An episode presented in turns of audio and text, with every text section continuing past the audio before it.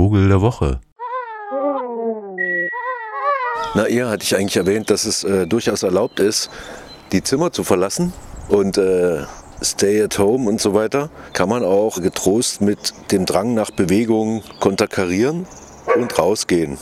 Das muss ja nicht gleich mit Hund sein, weil mit Hund sieht man ja keine Vögel. Und das ja schließlich geht es ja hier um den Vogel der Woche. Ich habe jedenfalls vor ein paar Tagen mit einem Freund zusammen eine kleine Tour um den salzigen See gemacht. Und der ist ja, ich weiß nicht, ob Sie den kennen, das ist so westlich von Halle. Im einzigen, wenn man jetzt mal von Mittelalter ausgeht, Verhältnissen sozusagen, wo die Kulturlandschaft noch eher rudimentär ausgeprägt war und ganz Deutschland eigentlich aus Sümpfen und Wäldern bestanden hat, dann war das hier so die einzige Steppengegend, also so Serengeti-mäßig, weil es eben sehr trocken ist im Windschatten des Harzes und das heißt auch, dass es hier so diverse Kurzrasen, Trockenhänge gibt und am salzigen See ist das zum Beispiel der Fall.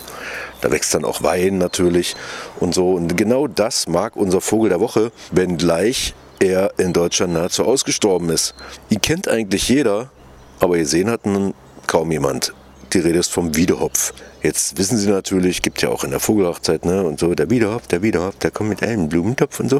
Äh, irgendwie taucht er auf in Sagen, Mythen und auch in diversen Stadtwappen und so weiter. Und man hat so ein Bild vor Augen, irgendwie so ein gescheckter, schwarz-weiß, gelblich-braun gescheckter Vogel mit eben dieser verrückten Haube, die er so aufstellen kann. Sieht damit sehr tropisch aus und so einem langen gebogenen Schnabel hat auch so eine schöne deutliche schwarz-weiße Schwanzzeichnung, also ein echt bunter Vogel. Dazu kommt, dass er eine sehr verrückte Art und Weise hat zu fliegen.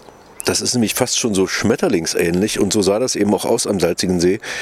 Da zog ein Wiederhopf über diese Gegend hinweg und flog halt wirklich so rudernd quasi mit seinen breiten, fast runden Flügeln und immer mal so Flügel wieder angelegt im Flug und dadurch macht er so Wellenbewegungen äh, drüber und das sieht sehr putzig aus. Normalerweise sieht man ihn aber nicht, denn diese gescheckte Färbung, die sorgt auch für eine ordentliche Tarnung. Und wenn wirklich Gefahr im Verzug ist und er kommt nicht so schnell weg, dann legt er sich ganz flach auf den Boden, Kopf nach oben und dann erkennt man ihn eben kaum tatsächlich. Wirkt er irgendwie wie Landschaft. Das heißt, so auffällig er ist, so unauffällig ist er gleichermaßen. Die Natur, ich sage es immer wieder, völlig verrückt. Ja, und bekannt ist er als Vogel, weil er eben so ein paar Eigenheiten hat. Zum Beispiel eine andere Art Gefahrenabwehr ist, wenn in der Bruthöhle das Weibchen glaubt, sie muss jetzt die Höhle verteidigen, dann sondert der Bürzel, das ist so hinterm Rücken, vom Schwanz, so eine kleine Drüse, ein stinkendes Sekret ab, was tatsächlich dann auch diese Wiederhopfhöhlen dann noch mit so einem eigentümlichen Geruch umgibt. Das ist aber nicht so, äh, dass sie da die äh, Scheiße von den Jungen nicht raustransportieren. Das machen sie schon. Aber eben dieser Duft, den die da, da absondern, stinkt wie ein Wiederhopf. Ne? Kennt man ja den Spruch. Interessanterweise ist eben all das, was man so kennt vom Wiederhopf, eher auf eine Situation bezogen, in dem es ihn eben noch gab. Weil es zum Beispiel noch große Insekten gab, die der Wiederhopf eben gerne frisst. Und das ist durch Pestizide aber auch durch die Landschaftsveränderung äh, sehr im Rückgang begriffen. Das heißt, da, wo der Wiederhopf früher so vorkam, auf Viehweiden oder so locker bestandenen Heidelandschaften, wo es eben genau diese wärmeliebenden großen Insekten gibt, da gibt es jetzt meistens Raps und Mais. Shit. Aber es gibt so Rückzugsgebiete, zum Beispiel an der Elbe hier bei uns, oder aber auch so neue Pferde, exzessive Pferdekulturen. Es scheint ja so ein neuer Sport der Reichen zu werden. Ja, oder eben so Weingebiete, ne? so Weinhänge. Da kann man ihn gelegentlich noch finden wenn es denn große Bruthöhlen gibt. Es gibt schon auch mittlerweile so Nisthilfen, ne? wenn da der Eingang groß genug ist, dann nimmt er die auch gerne, der Wiederhopf. Aber gemeinhin selten geworden. Und das heißt auch, dass man seinen verrückten Balzruf nur noch sehr selten hört.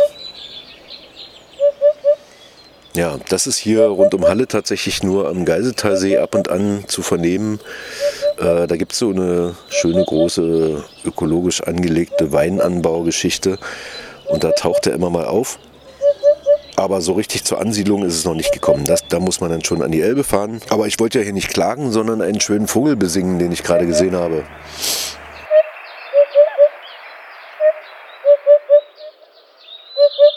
Und das Schöne ist, dass dieser Ruf, der hier ihm eben auch den Namen gegeben hat, zumindest den lateinischen. Upupa epops heißt er da.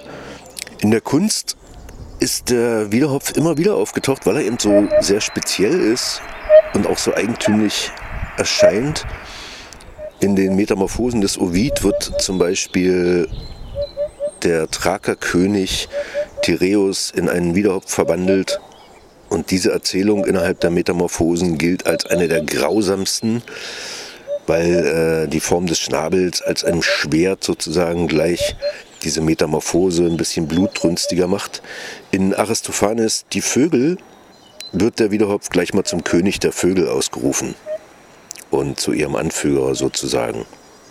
Der Koran hat den Wiederhopf als Bote zwischen Suleiman, also Salomo, und der Königin von Saba erwähnt. Das hat ihm in islamischen Ländern einigermaßen Wertschätzung eingebracht, im Persischen unter anderem dem Namen Salomonvogel, Morch-e-Suleiman. Aber so im Alltag ist er eher äh, mit diesem irgendwie Gestank verbunden, was ich jetzt sehr ungerecht finde, weil das wirklich einer der verrücktesten, schönsten, auffälligsten Vogelerscheinungen ist, die dieses Land zu bieten hat. Zu bieten meint tatsächlich eher so 600 bis 800 Brutpaare, weit verstreut. Also das ist schon eine Rarität. Aber dieser Tage kann man ihn vielleicht auf dem Durchzug mal sehen irgendwo. Und das kann auch alles Mögliche heißen. Ruhig mal auch an irgendeinem völlig unspektakulären Gartengrundstück oder so.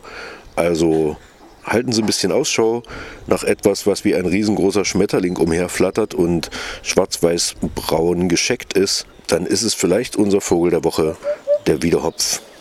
Wurde im Mai 2008 übrigens in Israel zum Nationalvogel gewählt. Interessante Wahl. Bleiben Sie schön gesund und vor allen Dingen in Bewegung.